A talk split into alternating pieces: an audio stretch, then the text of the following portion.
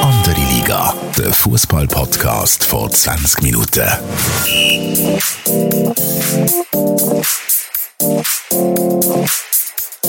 Willkommen zu einer neuen Episode von Andere Liga, der Fußball-Podcast von 20 Minuten. Mein Name ist Tobias Wedermann, Sportchef von 20 Minuten und ich bin wie immer mit dem wunderbaren Fabian Febu Rauch, NZZ-Fußballjournalist. Febu, wie geht's? Hoi Tobi, ja, so wunderbar geht's mir heute nicht. Ehrlich gesagt bin ich tief traurig. Vielleicht findest du raus, warum. Es ist Mittwochmorgen um 10 Uhr im Moment. Ja, wahrscheinlich wegen Raphael Nadal, der am Australian Open schon rausgefallen ist, oder? Du bist ja so ein Wahnsinniger, der da sicher an den Wecker gestellt hat. Ja, ich habe mir etwa vor 20 Jahren mal geschworen, dass ich jedes Spiel vom Rafa schaue, Grand Slam, und logischerweise habe ich heute den Wecker gestellt, aber ja, es war ja fast ein zu erwarten gewesen, dass er nicht topfit ist. Ich weiss nicht, ob du Bilder gesehen hast, er hat sich durchgelitten mit Hüftproblemen und ja, traurigen Momenten. Aber es hat schon so viele traurige Momente gehabt. He comes back stronger. Immer wieder. Es ist schön, dass du immer in den ersten fünf Minuten neue Sportart musst ins Spiel bringen. Äh, letztes Mal war es NFL gewesen, jetzt ist es Tennis. Da bin ich, übrigens so traurig, NFL. Da bist, da bist auch traurig, ja. ähm, aber ich würde sagen, wir konzentrieren uns darauf, bei was du traurig bist im Fußball. ich möchte aber zuerst noch fragen, du bist im Ausland gewesen, bist du in der Ferien gewesen? Nein, ich war fünf Tage in Spanien, gewesen, äh, in Galpen ich habe dort eine Reportage gemacht, journalistisch mit einem Radsportteam, mit einem neuen Schweizer Radsportteam. Etwas völlig Neues für mich. Es war recht spannend. Gewesen. Und das Wetter war eigentlich auch recht okay. Gewesen. Kein Schnee, 20 Grad, Sonnenschein. Super gewesen. Jetzt hast du auch noch den Velosport ins Rennen gebracht. Erzähl mal da. Welches Team denn? Darf man das, darf man das wissen? Ist das ein Q36? Oh, jetzt beeindruckst du mich, aber ich muss sagen, gut, es hat zwei Möglichkeiten gegeben. Es gibt ja zwei neue Schweizer äh, Radsportteams, Tudor vom Cancellara und eben Q36.5. Ähm, und genau es war das. Gewesen. Es ist für ein Radsportmagazin, eine Reportage. Wir haben wirklich sehr viele Insights bekommen. Wir sind den ganzen Tag unterwegs auf einer Trainingsfahrt. Und wenn du das dann so von Nähe siehst, ich bin jetzt nicht der Grossgümmeler, mit welchem Tempo dass die da kommen, die haben zum Teil Auto überholt. also schon noch beeindruckend gewesen und ja, wirklich faszinierend. Ich weiss nicht, ob du Velofahrer bist, kann man es irgendwie auch nicht so vorstellen. Nein, einfach das Team gehört am Vater von einem Kollegen von mir. Darum habe ich wahrscheinlich noch mehr Insights als du. Aber das muss ich wahrscheinlich ausschneiden. Äh, darum, ähm, äh, darum gehen wir, gehen wir äh, doch ähm, zum Fußball. Nicht? Es ist grad, Absolut. Ja, Jan Sommer äh, beschäftigt uns weiterhin. Äh, Gladbach hat jetzt, glaube ich, das vierte Angebot abgelehnt von Bayern München. acht Millionen für jemanden, der noch ein halbes Jahr äh, Vertrag hat. Und jetzt ist gerade rausgekommen, bevor wir aufnehmen, äh, dass der Jonas Omlin, Nazi-Ersatzgoalie und das Nummer 1 von Montpellier, sich mit Gladbach geeinigt hat auf seine äh, Vertragsinhalt. Somit wäre er schon mal als Ersatz ready. Jetzt müssen sich nur noch Gladbach und Bayern einigen und Montpellier und Gladbach. Ist das richtig so zusammengefasst? Ich glaube es, ja. Und wahrscheinlich, wenn wir äh, den Podcast aufgenommen haben, in 45 Minuten können wir lesen, dass der Sommer unterschrieben hat bei Bayern. Ich habe mir da letztes Mal recht weit zum Fenster ausgelehnt und habe in den letzten Tagen auch ein bisschen Zweifel bekommen, wo Gladbach wirklich jedes Angebot abgelehnt hat. Aber meine, der Fall ist ja klar, sie haben zuerst einen Nachfolger wollen für einen Jan Sommer, den haben sie jetzt, wieder einen Schweizer. Und wir haben ja schon darüber geredet, ob das ein guter Transfer ist, auch für einen Jan Sommer. Aber ich denke, jetzt kann nicht mehr gross scheitern. Oder siehst du das anders? Ich glaube einfach, Bayern geht auch die Alternative aus. Also ich sehe, auch wenn du die Interviews oder Statements hörst von Oliver Kahn, Jag Nagelsmann und Co., äh, es wirkt nicht so, als hätten die einen Plan B. Und ich glaube, Gladbach spielt auch ein bisschen mit dem. Darum, ich glaube, die werden da ihre acht, vielleicht bis sogar zehn Millionen ähm, bekommen, wo sie dann den Jonas Omling können, ähm, finanzieren damit. Was ja schon noch verrückt ist für für äh, fürs Alter vom Jan Sommer und noch die Vertragslaufzeit, aber eben Bayern ist verzweifelt und Bayern hat das Geld. Also für so einen großen Club sind ja dann 10 Millionen doch nicht so viel, ähm, wenn wir ehrlich sind. Ja, ich bin voll deiner Meinung. Es ist eigentlich völlig crazy, der Transfer, so wie er jetzt zustande kommt. Es ist der Not geschuldet, die Bayern München hat. Ganz ehrlich gesagt, ich wollte Jan Sommer auch nicht zu nahe treten. Er ist für mich, er ist sehr ein guter Goalie, aber er ist für mich, das habe ich glaube auch schon gesagt, kein Bayern München Goalie. Und es hat ja in den letzten Tagen geheißen, der Gregor Kobu sei auch schon ein Thema bei Bayern, der für die Zukunft nach dem Manuel Neuer. Und für mich ist jetzt der Gregor Kobu ein Goalie, den sehe ich zehn Jahre bei Bayern München. Irgendwie zwischen 25 und 26 und 36. Jan Sommer, okay, jetzt ein halbes Jahr, mal schauen, ob der Neuer zurückkommt im Sommer, aber irgendwie ist er für mich nicht der Bayern München Goalie, den ich mir vorstelle, nach Oliver Kahn, Manuel Neuer. Das ist vielleicht nur in meinem Kopf so, keine Ahnung, vielleicht wird er mich Lügen strafen in der Rückrunde, aber irgendwie bin noch gespannt, wie das rauskommt. Ja, aber es geht ja ein bisschen um den Erfolg. Äh, ich, wir kommen nachher noch kurz auf die Bundesliga dann, aber es geht ja wahrscheinlich auch um den kurzfristigen Erfolg.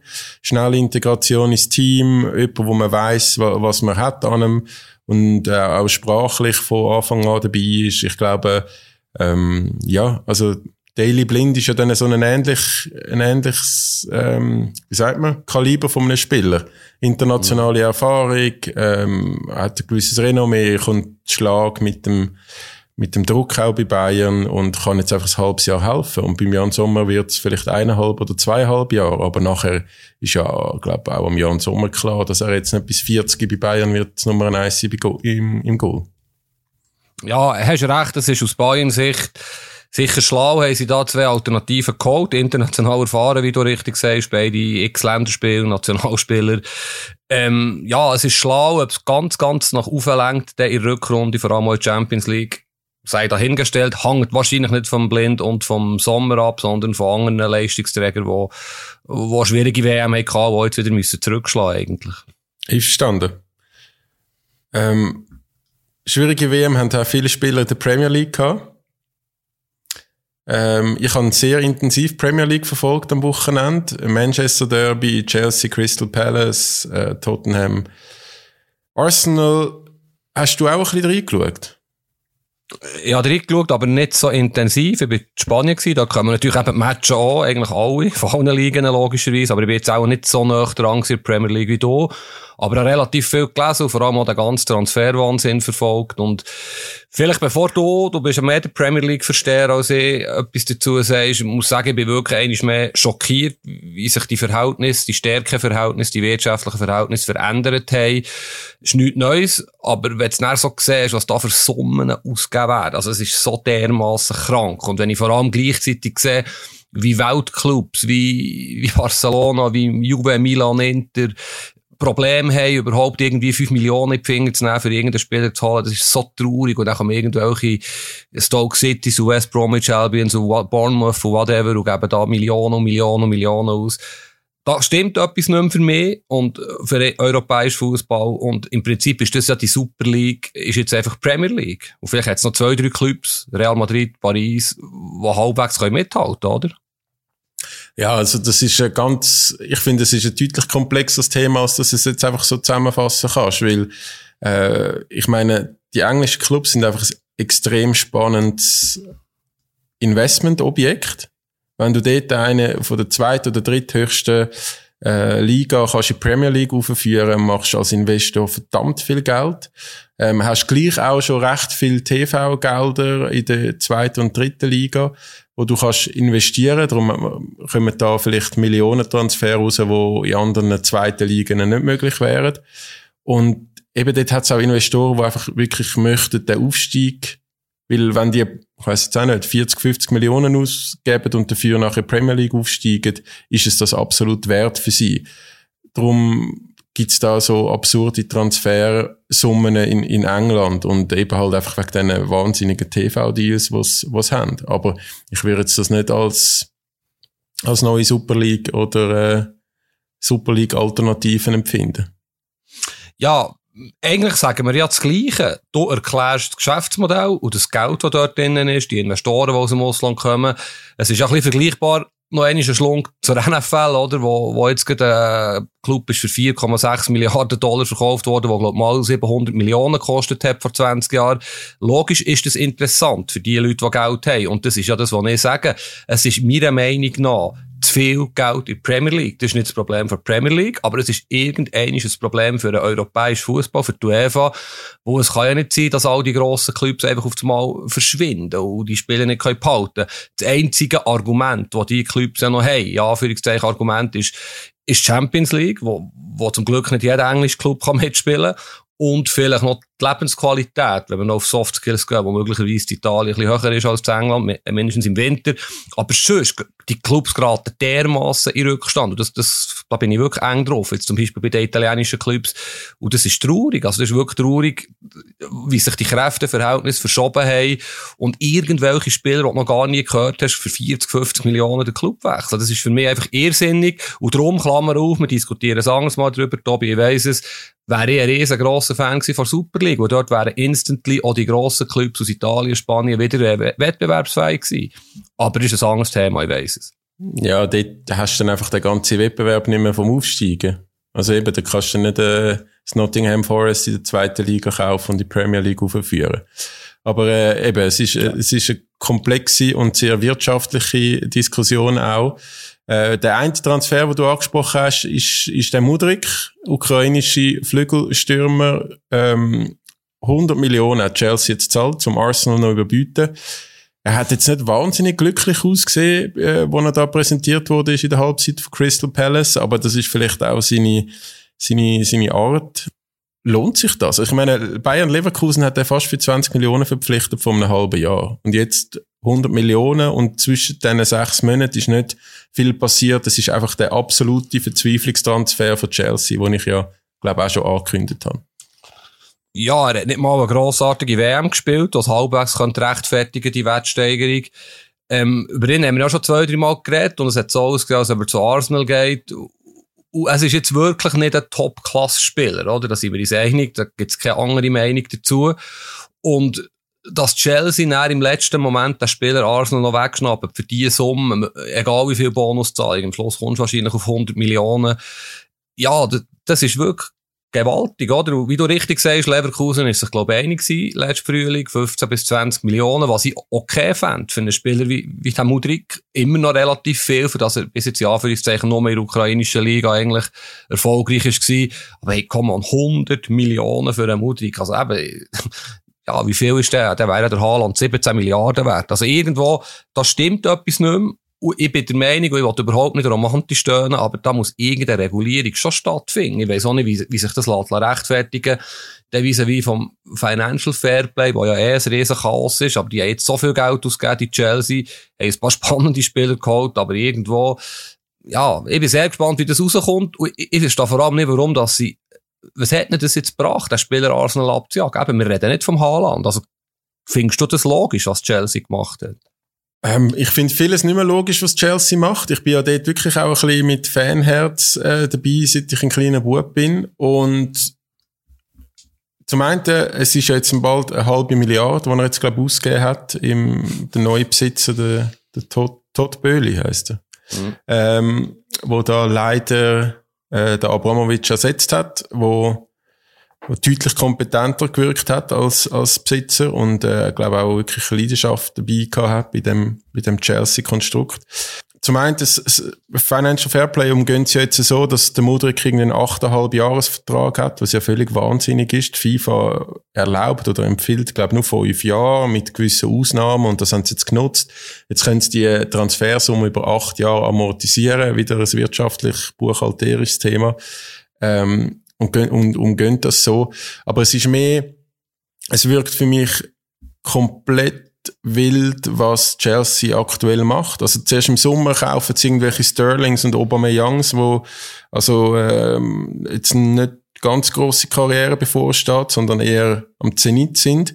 Gleichzeitig haben sie eine unglaublich gute Academy, wo sie seit Jahren die besten Talente aus ganz Europa zusammenkaufen, irgendwie 15-Jährige, 14-Jährige, 16-Jährige, weiß ich was, wo aber nie eine Chance bekommen in dieser, in dieser ersten Mannschaft und kaufen irgendwie, verkaufen zwei Top-Stürmer, kaufen keinen neuen Stürmer und aber irgendwie vier Verteidiger. Es hat einfach von A bis Z kein, kein, äh, kein roter Faden, was die machen. Und die haben jetzt aus dem ganzen Red Bull-Komplex einen neuen Sportchef geholt. Der wird offenbar das ganze Kader einfach verjüngen oder langfristig erfolgreich machen.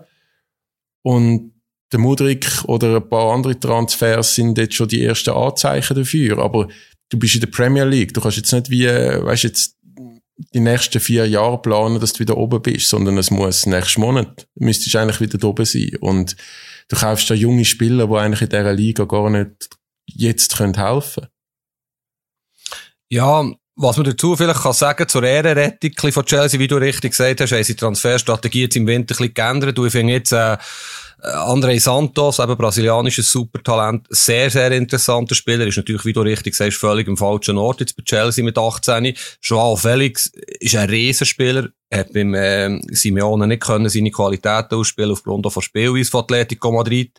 Da haben sie jetzt Levis geholt, das, der wird durchstarten. Zwar ein unglücklicher Start mit der roten Karte, aber Topspieler. Ich finde auch der Benoit Badiachil, keine Ahnung, wie man es ausspricht, der Innenverteidiger von Monaco, sehr interessanter Spieler, auch erst 21. Der Mutig ist auch, ist auch viel zu teuer, aber ist auch ein interessanter Spieler. Was ihnen vielleicht ein bisschen fehlt, ist, ist noch ein, seit Jahren eigentlich ein Torjäger, ist ja klar.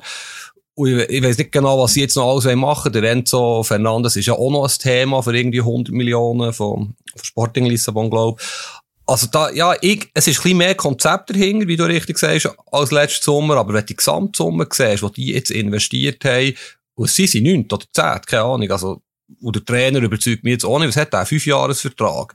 Ja, also da liegt einig 25 Millionen gekostet. Ja, also völlig schwachsinnig. Und da liegt einiges im Argen und ich bin sehr gespannt. Wir, wir Fans, Fußballfans, oder du jetzt als Chelsea-Sympathisant, wir nehmen das ja hin. Es ist wie ein Drogen für uns, der Fußball, und es wird immer wie krasser. Und es gibt ja Gegenbewegungen und Leute, die sich darüber aufregen, aber irgendwie das Geschäft brummt dermaßen, die Stadien sind voll in der Premier League es wird auch nie einen Stopp geben, habe ich das Gefühl. Ja, also bei Chelsea hast du ja übrigens auch noch einen von der besten, auch wenn nicht der beste Rechtsverteidiger von der Welt, der Reece James, wenn er fit mhm. ist. Äh, links der Ben Chilwell, der auch extrem gut ist. Ähm, ja, also du hast ja, du hast super Spieler eigentlich, aber also das ist irgendetwas komplett im Argen. Ähnlich wie bei Liverpool. Ähm, Liverpool. Und dort habe ich eine grundsätzliche Frage an dich. Premier League hat sehr schnell wieder angefangen nach der WM. Äh, hat so ein bisschen Qualität können halten von der WM, aber bricht jetzt, vor allem bei den Top-Clubs, bricht jetzt so ein bisschen ein. Ähm, hast du das Gefühl, dass jetzt gerade die, die City, was sind zwei Niederlagen in den letzten Wochen, äh, Liverpool, wo so ein bisschen in der Krise ist, hast du das Gefühl, das hat auch ein bisschen mit der WM zu tun? Ja, ich kann mir es gut vorstellen. Es hat wahrscheinlich verschiedene Gründe. Natürlich ist die WM ein Faktor. Ich glaube, auch die Premier League ist grundsätzlich ausgeglichener geworden. Das sagt ja die Tabelle. Ähm, du kannst, du gewinnst nicht mehr einfach 3-0 auswärts aus Manchester City irgendwo. Die Teams sind alle gut organisiert. Und der, der Klopp hat ja noch, Jürgen Klopp, der Trainer von Liverpool, hat ja noch spannendes Zeug erzählt. Ich glaube, nach dem 0-3 in Brighton, wo er ja gesagt hat, das sei das schlechteste Match, das er je erlebt hat als Trainer. Und das sind irgendwie 22 Jahre. Hat natürlich ein bisschen übertrieben. Aber er hat gesagt, oder, die Teams stellen sich auch immer wie besser drauf ein. Und wir haben ja über den Match City-Liverpool haben wir ja geschwärmt. Irgendwie kurz nach Weihnachten oder dort umeinander das 3-2, wo irgendwie ja. 8-7 können sein für City. Gegeneinander mag das funktionieren, aber wenn sich ein Team gut einstellt, die Umschaltsituationen ausnutzt, und die können mittlerweile auch relativ gut Fußball spielen, die Teams, haben gute Spieler, Individualisten, es ist schwieriger geworden. Und vielleicht ist bei Liverpool, wenn wir jetzt konkret über Liverpool reden, sollte der Umbruch, den Chelsea jetzt ein bisschen radikal vollzieht, auch schon länger stattfinden. Eigentlich ist es ja noch sympathisch, dass Liverpool nicht 25 Spieler holt, jedes Transferfenster, sondern schön immer dort, wo sie einen brauchen. Aber sie sind wahrscheinlich jetzt ein bisschen in Rückstand geraten und haben es verpasst, das Team zu verjüngen und zu erneuern, gerade im zentralen Mittelfeld. Das ist mir ja bewusst, dass ja Bellingham und andere im Gespräch aber die müssen sich jetzt durchsuchen. Und ja, ehrlich gesagt, ich, der Klopp ist unentlassbar in Liverpool. Er kann höchstens selber hinschmeißen, wenn sie jetzt weiterhin so schlecht spielen, wenn sie die Champions League gegen Real Madrid ausscheiden. Aber ich glaube nicht, dass er wird herschmeißen. Er will den Umbruch jetzt moderieren. Und die müssen so richtig viel Geld in die Finger nehmen. Da sind wir uns einig, oder? Die brauchen drei, vier Topshots nächsten Sommer. Vielleicht kommt noch einer diesen Winter, keine Ahnung. Gagbo, du schon mal einen schlauen Transfer im Sturm. Aber sie machen es grundsätzlich besser als Chelsea. Sie haben jetzt mal eine schlechte Saison nach ein paar sehr erfolgreichen Saisons. Ich meine, das letzte vielleicht noch, die Mannschaft hat letzte Saison wie viele Titel gewonnen? Zwei, ist, ist im Finale gewesen, ist fast Meister geworden. Also, ja, das, die können jetzt nicht gar nichts. Aber Man hat es verpasst, frisches Blut, vielleicht auch das Kader ein bisschen verbreitert. Man hat ja gewusst, dass es mit dieser WM brutal streng wird, oder nicht? Gut, man hat dann Darwin Nunez gehabt für 80 Millionen. Ähm, ist jetzt schon eigentlich ein Schritt in die Richtung, Richtung gewesen, einen neuen äh, mhm. Top-Stürmer zu holen. Äh, zieht halt einfach noch nicht so wahnsinnig. Mhm. Ja, ich, ich glaube, es wird auf das rauslaufen, was du sagst. Äh, die werden viel Geld in die Hand nehmen im Sommer. Alles deutet auch darauf hin, dass die aktuellen Besitzer, äh, die amerikanischen Besitzer von Liverpool, den Club möchten verkaufen in den nächsten Monaten. Ähm, die Bestrebungen sind, glaube ich, wirklich immer äh, fortgeschrittener und sehr viel deutet auf arabischen Raum hin, was dann ja eh neue Kohle in, in Clubkassen würde. Darum, ja, ich glaube, du sagst, hast ein schönes Wortbuch durchsuchen. Ich glaube, für Liverpool wie auch für Chelsea-Fans gibt es nächstes Jahr keine Champions League. Könnte ich mir vorstellen. Und ähm, ja, müssen sich jetzt einfach das Beste rausholen aus dem, aus dem Jahr. Außer sie gewinnen Champions League. Aber das sehe ich jetzt bei beiden auch nicht so. Was ja wiederum mega schade ist, dass ich auch bei einem Lieblingsthema von mir lieber Chelsea und Liverpool als der Meister aus, aus der Schweiz. Aber ja, auch das ist ein anderes Thema. Und das kostet sie dann schon ein bisschen Geld und Aufmerksamkeit, auch Sponsorengelder, wenn sie da noch mit Champions League dabei sind. Ja, dafür haben wir dann wieder mal das Arsenal. Und äh, ich möchte noch schnell etwas mit dir diskutieren. Ich weiß nicht, ähm, Schiri-Aufreger sind ja immer ein, ein schönes Thema für mich. Das Goal von Manchester United gegen Manchester City, der Rashford im Abseits rennt gefühlt. Da kannst du ja gesagt 30 Meter aufs Goal in Richtung Ball. Im letzten Moment kommt er dann über den Ball und ähm, der Bruno Fernandes macht das Goal. Also ich weiß nicht, ob ich schon jemals ein passives Offside äh, gesehen habe und der Schiedsrichter hat sogar Offside gegeben, der Linienrichter, und es ist nachher umgewandelt worden in Goal. Und ich finde das ehrlich gesagt eine der skandalösesten Schiedsrichterentscheidungen in einem Topspiel von, von den letzten Monaten. Von dieser Saison ganz sicher. Ich finde es absolut eine Frechheit.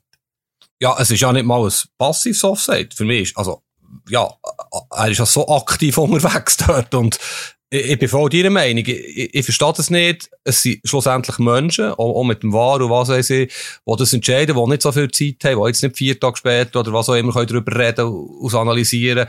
Aber ich finde, das darf nicht passieren in so einem grossen Match. Und, und es ist wirklich, also ich habe noch niemand gehört, der anderer Meinung ist. Oder ist ja nicht mal kontrovers, oder?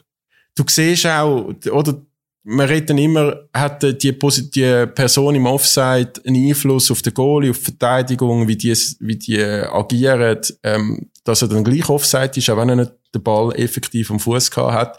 Und man, ich, ich kann mich an Bundesliga-Geschichten erinnern, wo irgendwie der Spieler drei Meter neben dem Goalie steht und er soll ihm dann irgendwie die Sicht behindert haben und es ist dann Offside, obwohl es so klar war, dass der Goalie den Ball die ganze Zeit gesehen hat.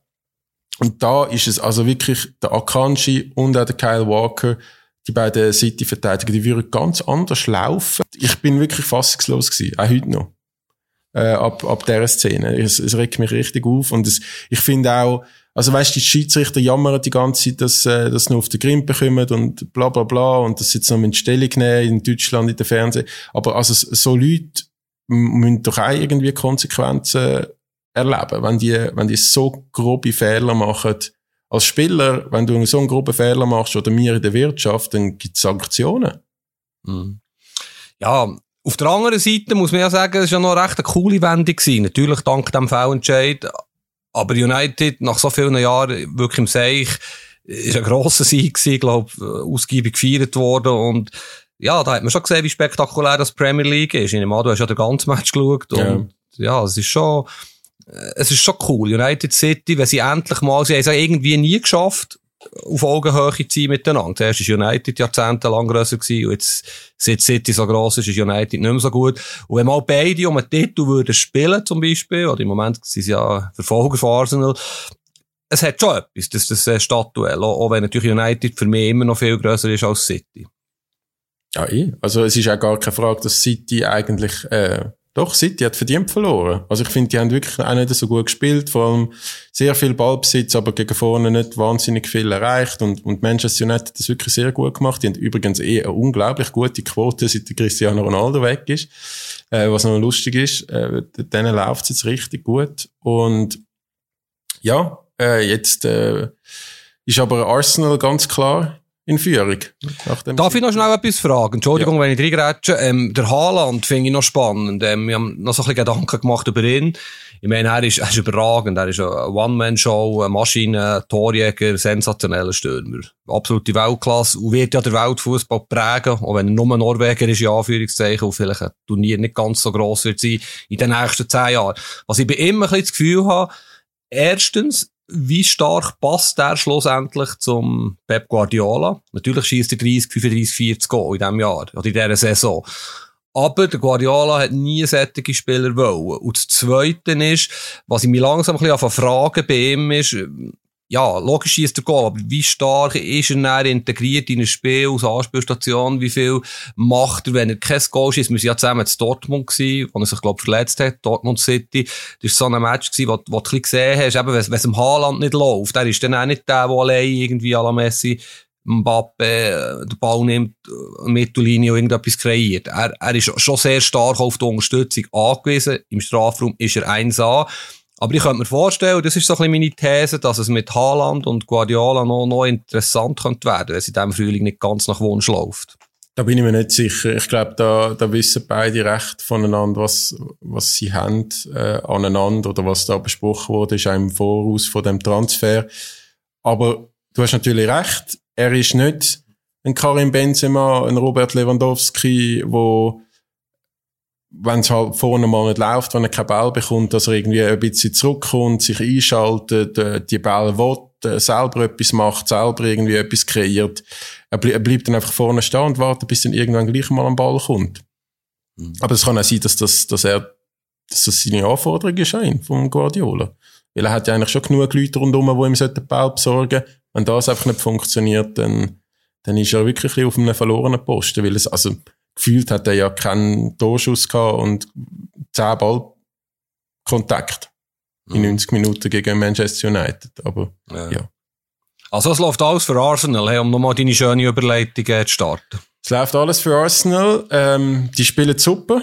Es fehlt ihnen sicher äh, immer noch ein Stürmer, aber ich glaube, also die, die wirken auch einfach als Team so gut miteinander. Äh, ich, das ist ja so, ja, ich glaube, die haben sich jetzt einfach gefunden. Das ist auch das, was man immer sagt, wenn man in den Lauf kommt als Team, Selbstvertrauen tankt, dass man dann sich irgendwann, funktioniert einfach alles. Und das funktioniert weiterhin einfach alles.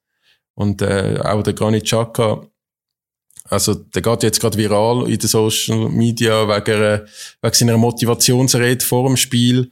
Und äh, weil er noch irgendwie am Fan hat hinterher rennen nach dem Spiel wo da am Arsenal-Goal in den Rücken gekriegt hat, eine sehr unschöne, Situ ähm, unschöne Situation gewesen auch wieder.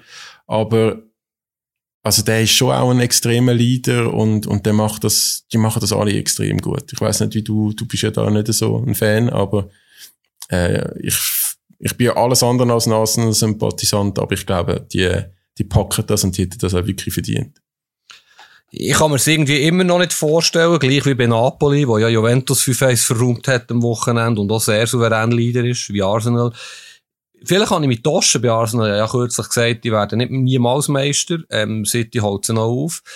Mittlerweile, ja, sie, sie sind sehr solid, aber wenn ich das Kader anschaue, bleibe ich eigentlich bei meiner Meinung. Es kann irgendwie über 38 Spieltage gleich nicht länger, WM hin oder her. Ähm, aber im Moment machen sie es gut, sie gewinnen die Matches, verfolgen Batzen und sie haben offenbar eine gute Teamstruktur, eine gute Chemie, klare Hierarchie. Und zum Granit, ja, er spielt sehr gut. Und die Szene nach dem Match ist ja dann gleich noch interessant. Ich glaube, der, der Arteta, der Trainer, hat, hat Granit im Griff. Ähm, seine Aussetzer vielleicht auch, versucht sie zu reduzieren. Äh, hast ja sicher gesehen, wie der äh, Arteta irgendwie läuft über den Rasen. Er sieht der Chaka Säckle Richtung Brennpunkt dort, wo eben die Spieler, so eine Spielertraube mit dem Fan. Und du siehst, wie er überlegt, sich löst von seinem Gesprächspartner und einem Ding hinten nachsäckelt dem Granit wie gestört und einfach beruhigt und er genau weiss, uh, der Granit, Achtung, nicht, dass er dort irgendwie durchdreht. Und das hat mir eine coole Szene gedacht vom Trainer, wo, wo du siehst, der kümmert sich um seine Spieler, der hat eigentlich vieles im Griff und hat sofort antizipiert, Chaka, Tumulte, uh, da muss ich her, da muss ich schützen vor sich selber. Hast du gesehen, Karl? Das ist wirklich ja, ja, ich, ich habe es absolut gesehen. Ähm, so wie wir den Granit kennen, muss es aber auch so sein, dass der Granit das zulässt. Das heißt, er hat, er respektiert den Arteta wirklich als Trainer, als Person ähm, auf Augenhöhe oder sogar als Chef äh, vom Team. Und das, also ich weiß jetzt nicht, ob das in der Schweizer Nationalmannschaft so funktioniert hätte in dieser Szene. Und damit mache ich eine schöne Überleitung. Immerhin Schweiz, Super League fällt wieder am Wochenende. Wie sehr freust du dich drauf? Ähm, noch verhalten, weil es ist ja nicht wirklich spannend. Also man kann, ich glaube, IB kann man bald zum Meistertitel gratulieren. In allen anderen Ligen siehst wie irgendwie etwas auf dem Transfermarkt passiert, wie dort irgendwie Hoffnung, ein neuer Trainer, ich weiss ich was. Äh, in der Schweiz passiert einfach nichts. IB hat seinen Superkader, hat 10 Punkte Vorsprung, die anderen kaufen nichts, sind komplett im Chaos zum Teil. Äh, da gibt's überhaupt keine Hoffnung, dass es irgendwie spannend wird im Frühling. Oder sehe ich das komplett falsch? Nein, absolut. Es sind wie zwei Punkte. Oder einerseits das Sportliche und andererseits Clubs, die wirklich, wie du richtig sagst, im Chaos sind. Wenn es Schlagzeilen gibt, haben wir einmal diskutiert, äh, wegen irgendwelchen Vereinsunruhen, Luzern, Sio, Basel, ähm, sportliche Transferübersicht ein bisschen durchgegangen, jetzt heute Morgen noch einmal. Und ich habe nichts, ich habe wirklich fast nichts gefunden, wo ich muss sagen, wow, die haben sich verstärkt, wow, die haben etwas überlegt, wow, die wollen etwas. Der FCZ hat zwei junge Stürmer geholt, die sehr interessant tönen. Wir können auch noch darauf eingehen. Ob jetzt die 10, 15 Goal schießen in Rückrunde, wäre vielleicht zu viel verlangt von so jungen Stürmern. Basel hat der Novoa geholt, ein super, ein weiteres super Talent im Sturm, ausgelernt von, von Leipzig, ein Spanier. Ähm, ja, IB hat ja eigentlich einen schweren Verlust. Der Gamarra, der Innenverteidiger, der eine sehr starke Vorrunde hat gespielt, äh, fällt verletzt recht lang aus. Und gleich, also ich sehe niemals im Leben irgendjemand, der den Rückstand könnte verkürzen. Ich meine, dass Servet zweit ist, ist für mich ein Witz. Entschuldigung, nichts gegen Servet. Die machen super aus ihren Möglichkeiten. Und es ist wirklich jammer schade, und damit können wir vielleicht bei Basel mal ein bisschen starten, äh, dass der FCB ist, ein bisschen wie bei City United. Äh, zuerst ist Basel extrem dominant gewesen, dann IBE jahrelang, aber das beide zusammen mal wieder wie früher, 2008, 2010, auf Augenhöhe um einen Titel spielen, das wäre das, was die Liga braucht. Weil sonst wird es einfach wieder ein sehr, sehr langweiliger Frühling, mindestens im Titelkampf. Und ich gratuliere IBE schon jetzt zum Titel übrigens. Schon jetzt zum Titel, okay. Febu, Febu als ähm, geouteter IB-Fan hat, hat jetzt schon mal den Schal auspackt, den Meisterschal 2023. Ähm, ja, IB überzeugt mich eben auch nicht. Das ist ja nicht so, als würden die mit ultra geilem Fußball die Liga kaputt schiessen. Aber die sind, die haben halt einfach das beste Team und kriegen es dann irgendwie gleich auf die Reihe, dass gegen die anderen, die noch schwächer sind, gewinnen.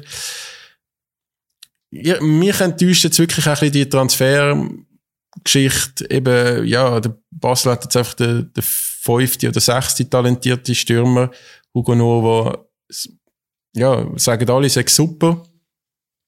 Aber ist das, was Basel braucht? Ja, ich weiß es nicht. Äh, Luzern hat den Jambu geholt von RB Salzburg. Ähm, ich glaube, es ist eher recht im Trend, jetzt irgendwie von Leipzig oder Salzburg Spieler auszulehnen. Bei Luzern ist ja offenbar noch der Scholoi von Basel und der Kalisen, ähm, wo letzte Saison bei GC war, aber eigentlich Basel gehört und bei Basel gar keine Chance hat auf irgendwie Spielminuten. Auch noch im Spiel. Ich glaube, das wären noch zwei gute Transfer für, für Luzern. Also das sind, dort habe ich wirklich gefunden, ja, das wäre, das wären noch coole Verpflichtungen. Ich weiß nicht, Reto Ziegler zu Sion, was jetzt das für einen großen Unterschied macht. GC hat äh, Bernd Haas wieder irgendeinen Japaner müssen kaufen, wo ihm der Mendes vor die Nase gesetzt hat. Ähm, der hat einfach auch nichts zu melden. Also der, der wird doch sicher irgendeinen einen gescheiten Spieler finden, wo, wo vielleicht auch noch ein bisschen Erfahrung in das Team bringt, weil äh, viele junge, gute hat man ja. Es ist, also ich finde wirklich, es ist, es ist schon ein bisschen traurig. Ja, du, du hast eigentlich völlig richtig gesagt. Ibe spielt ja eigentlich gar nicht so gut oder hat gar nicht so gut gespielt. Das heißt, Spieler wie der Ugrinic, wie der Imeri, die haben wahnsinnig Steigerungspotenzial. So dumm wie das tönt, wenn du aber auch anschaust.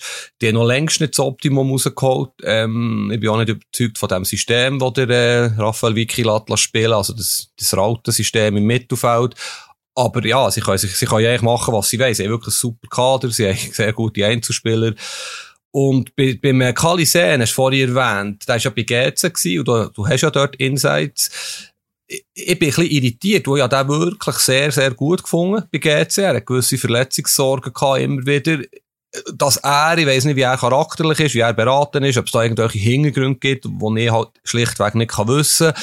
Aber dass er sowohl bei Basel keine Chance bekommt, als auch nicht irgendwie ein Club hat jetzt schon, jetzt ist immerhin schon fast wieder Ende Januar, der, für mich irgendwo darauf her, dass da irgendwelche Probleme rum sind. Und der Stürmer hat mich so überzeugt begeben, der wäre eigentlich für jeden Super League Club eine Verstärkung. Das, du hast nicht mehr gesehen als ich, aber der hat doch etwas, wo, wo nicht viele andere Stürmer haben in dieser Liga.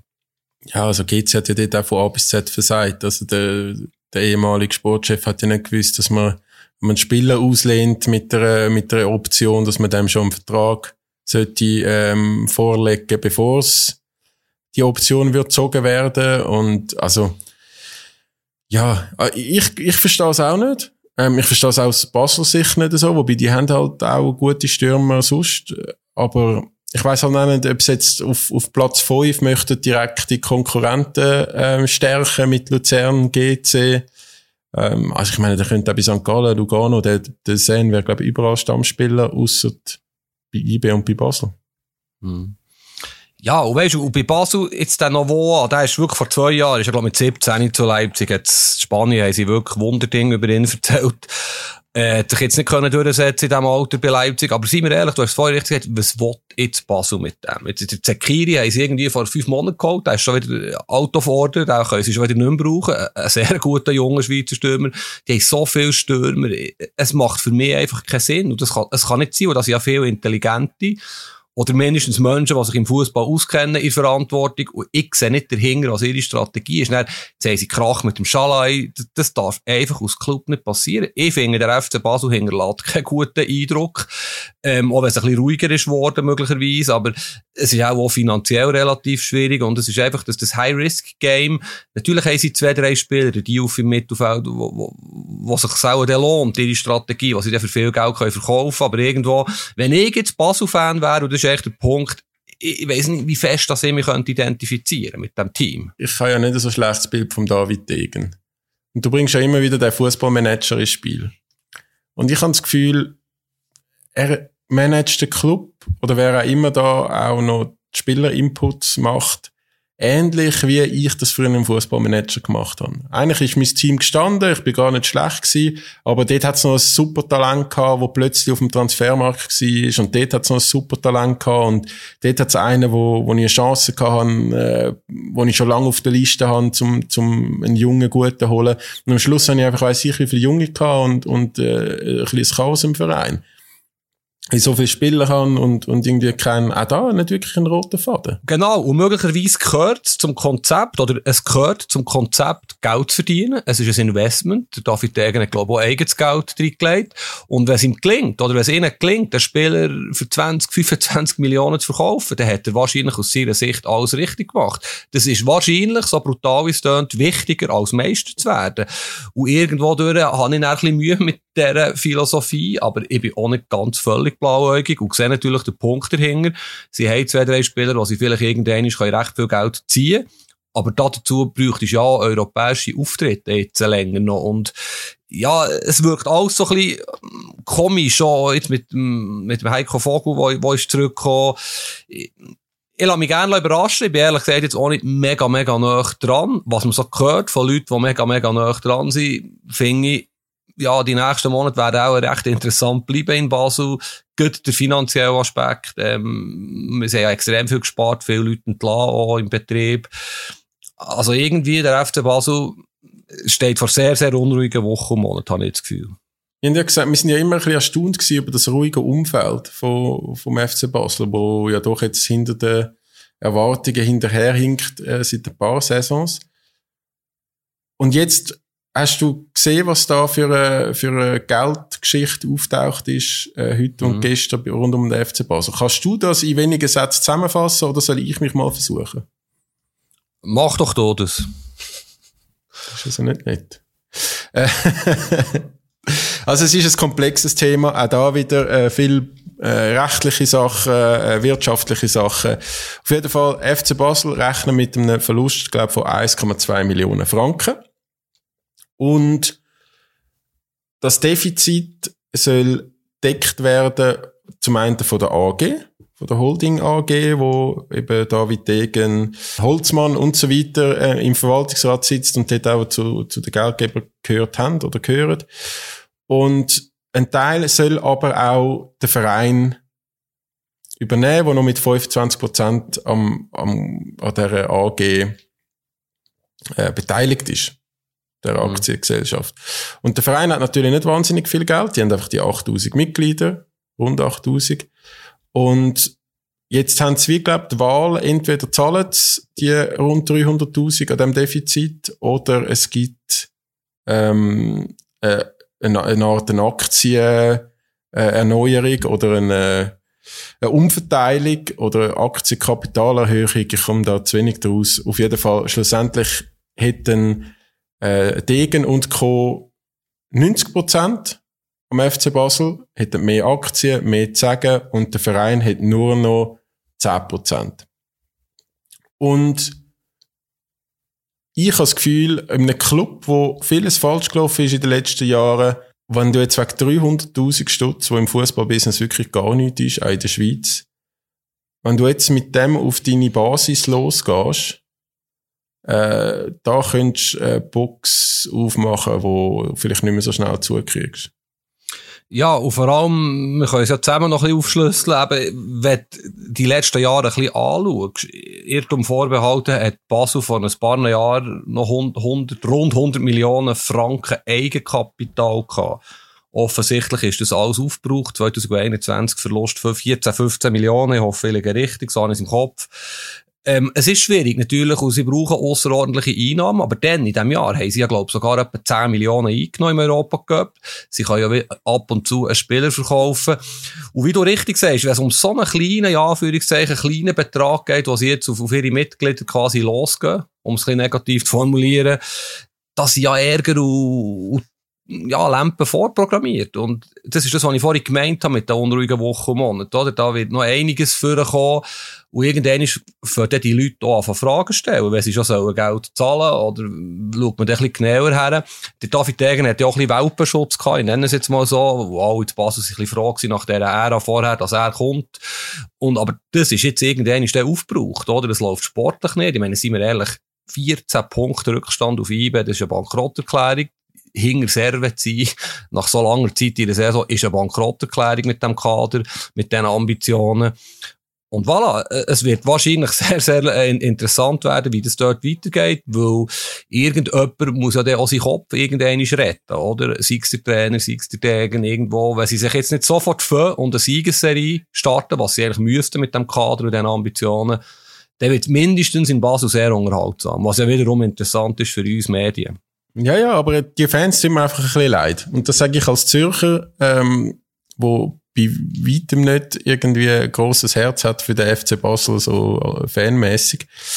Aber, Mann, ich meine, die, die haben einfach äh, schon auch ein bisschen mehr verdient als die ganze Zeit so Unruhe und kommunikativ finde ich schon auch schwierig, oder? Bei dem, bei dem Fall Schalloy sagt nicht wirklich irgendjemand, was los ist. Jetzt auch da bei der, bei der Geldgeschichte kommt nicht irgendwie eine klare Ansage von, von Degen und Co ich weiß nicht, was, ich, ich komm, ja, also es, eben so Aus, die Aussendarstellung. Ich meine, du bist in Bern, ich bin in Zürich, sind jetzt nicht gerade äh, unmittelbar beim St. Jakob Park äh, und, und kommen alles mit über.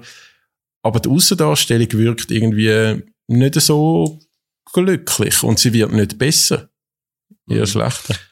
Und weißt du, was ja auch ist, sie, Basel hat logischerweise das Potenzial, der grösste Club der Schweiz zu sein und sie wollen ja 20.000 Saisonabis auch wieder haben.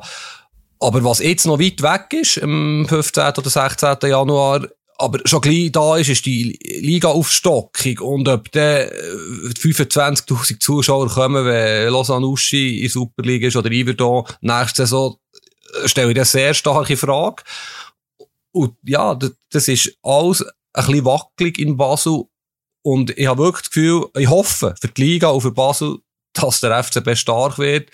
Aber ich könnte mir vorstellen, dass es anders rauskommt und, und dass der FC Basel wirklich in Schwierigkeiten geraten wenn es so weitergeht. Es gelingt ihnen einfach nicht Ruhe und Kontinuität reinzubringen. So wie IBE ist ja jahrelang so gewesen wie Basel. Völlig unruhig, immer wieder ein neues Konzept. Und seit vier, fünf Jahren gelingt es, eben nicht zuletzt dank Christoph Speicher, ähm, das vorzuleben und vorzumachen. Basel sollte doch viel mehr ein Sommerclub jetzt sich zum Vorbild nehmen und nicht wieder irgendetwas probieren, wieder ein neues, ein neues Konzept. Und ja, es wirkt einfach, das habe ich schon vorhin gesagt, alles ein bisschen komisch und wir wissen längst noch nicht alles, was da hinter den Kulissen läuft, da bin ich überzeugt.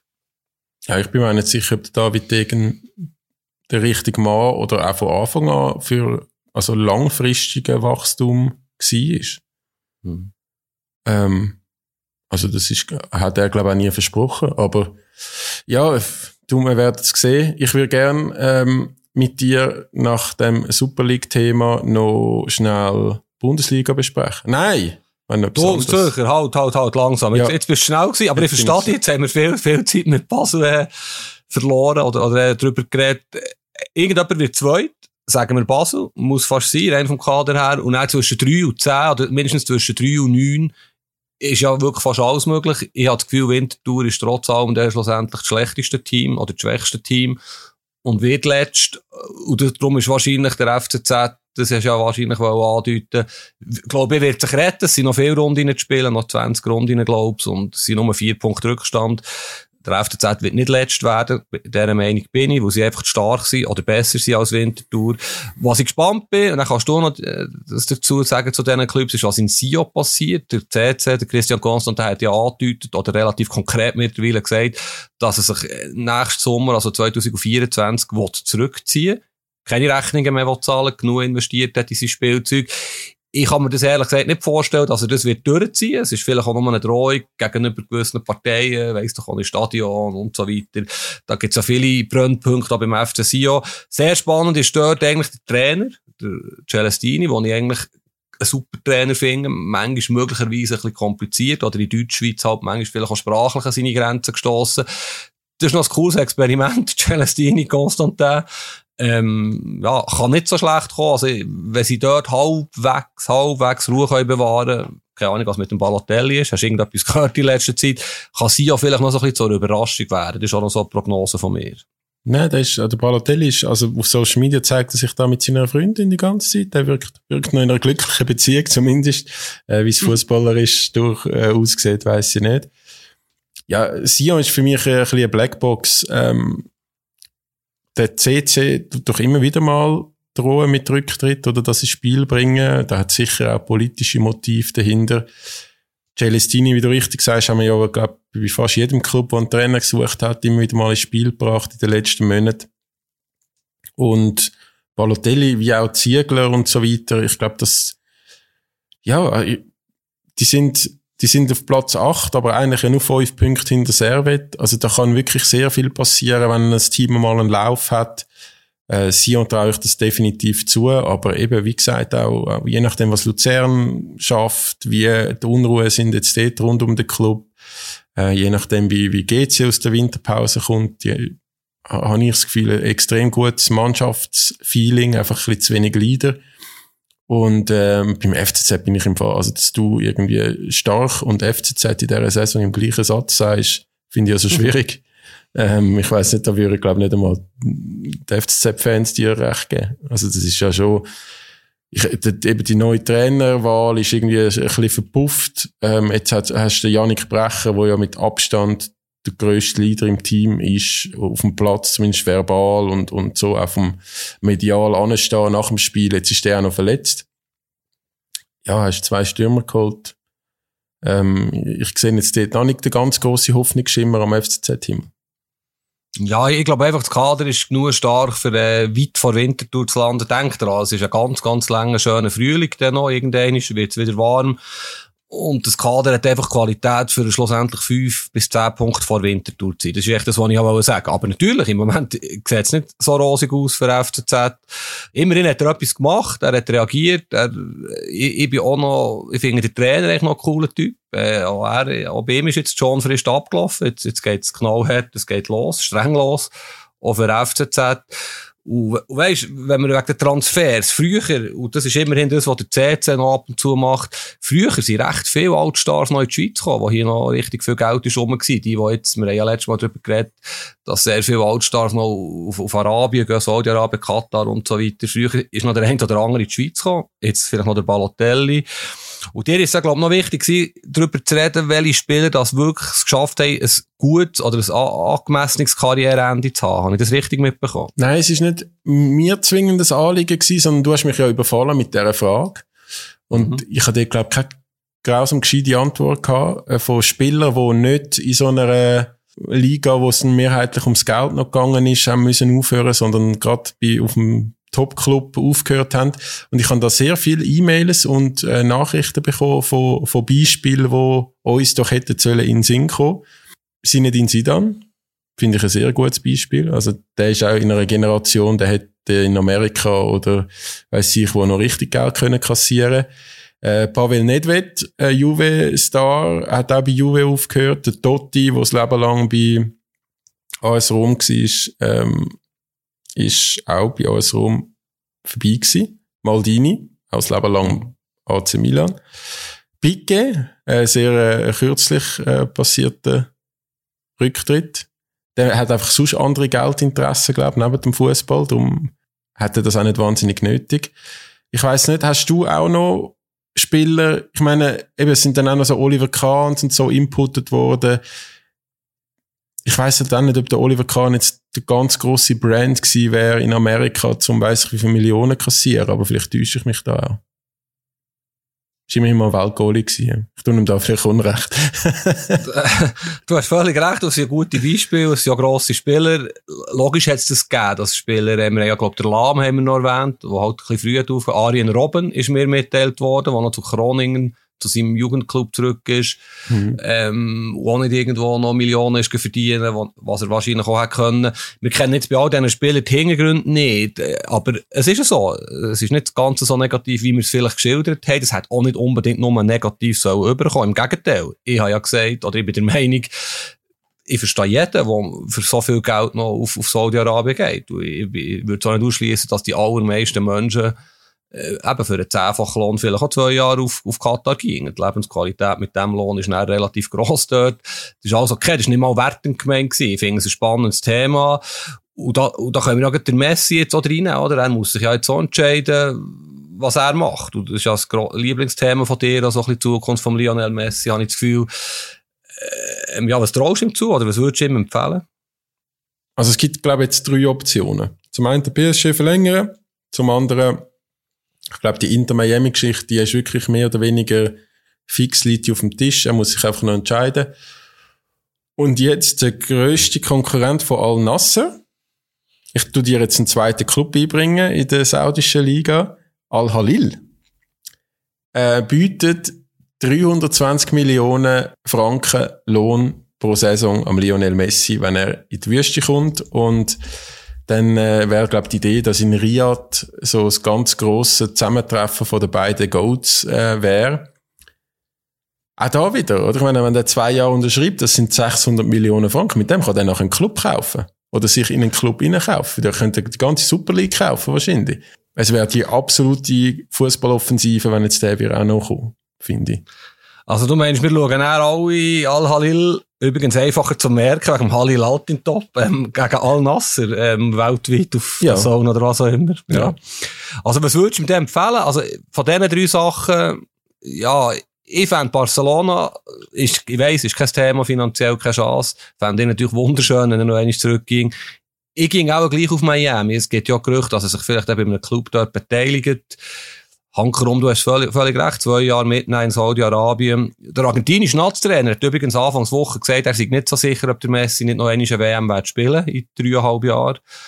Also eben, es wird viel geschrieben, es wird viel gesagt. Und wenn er natürlich auf Saudi-Arabien geht, ist er schon ein bisschen, meiner Meinung nach, weg vom Spitzenfußball. Aber ich kann mich täuschen. Ich schaue halt zu wenig PSG. Ich kann nicht beurteilen, wie der jetzt jede Woche gespielt hat. Aber bist du besser im Bilde? Ja, also PSG ist übrigens im Moment in einer, in einer Mega-Krise. Die haben zwei Matches verloren. Neymar und Messi völlig lustlos oder völlig nicht inspiriert, sagen wir es so. Vielleicht auch nach der WM natürlich ein bisschen verständlich. Sie müssen dem, wobei eben, es geht auch schon nicht mehr so lange, sie müssen dem Achtelfinale gegen Bayern parat sein, im Februar, März. Ähm, Real Madrid übrigens auch. Wir müssen jetzt nicht mehr zu lang machen, aber die sind ja ziemlich im Seich. Die müssen den Umbruch auch stark forcieren. Real hat gegen Liverpool im Achtelfinale, also das ist fast ein Krisenduell. Und ich bin gespannt, wie gross dass die zwei grossen Champions League Achtelfinals wirklich werden, aber da haben wir immer noch genug Zeit, um darüber zu reden. Was vielleicht noch cool wäre, wenn wir schnell die Bundesliga würden streifen, oder? Die geht ja wieder los am Wochenende. Die geht auch wieder los, gerade mit einem Kracher Leipzig-Bayern am Freitagabend. Ähm, Bayern hat vier Punkte von Freiburg.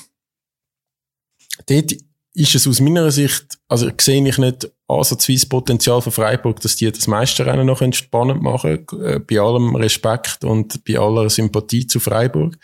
Aber dort sehe ich das schon auch noch nicht so fix, dass Bayern dort durchmarschiert. Ich glaube, äh, es Leipzig ähm, oder, oder vielleicht sogar das Borussia Dortmund, die haben dort noch Chancen zum Ankommen. Oder bin ich da völlig falsch?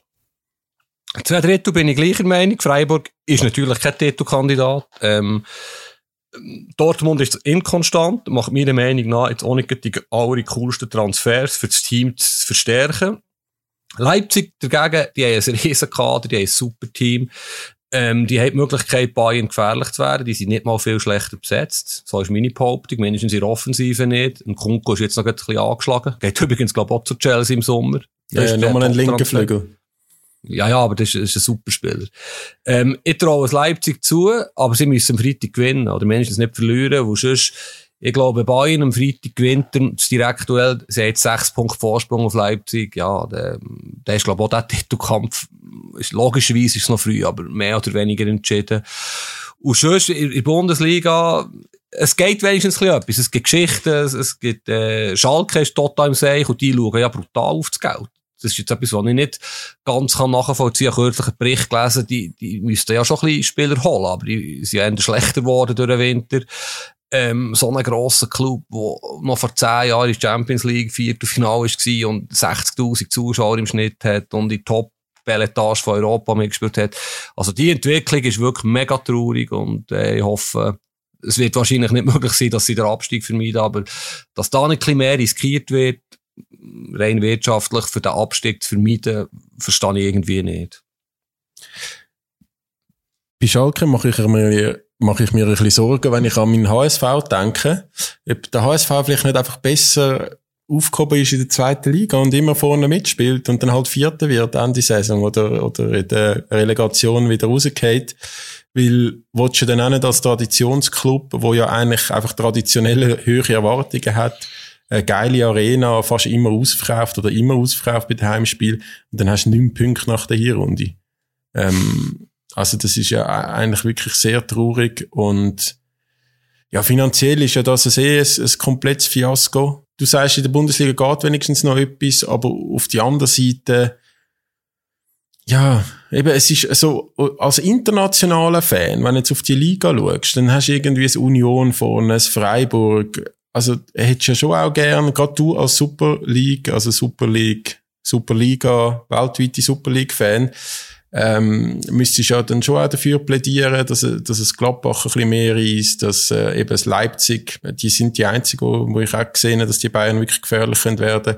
Das Leverkusen, wo irgendwie nichts ist, äh, ja, Dortmund eben irgendwie auch die, die, die dritte Chance jetzt nicht wahrnimmt, zum Bayern mal gefährlich werden.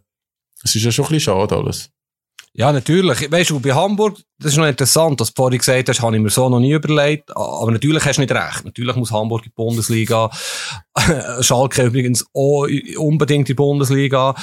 Es hat sich natürlich einiges verändert in den letzten 10, 15 Jahren. Das muss ich dir ja nicht erklären. Mit diesen Wolfsburgs, äh, Leipzigs, Hoffenheims, die da alimentiert sind, was halt dann noch nicht gegeben hat. Und es ist enger geworden. Vielleicht, ich wäre ja schon lange dafür, die Liga auf 20 Teams aufzustocken.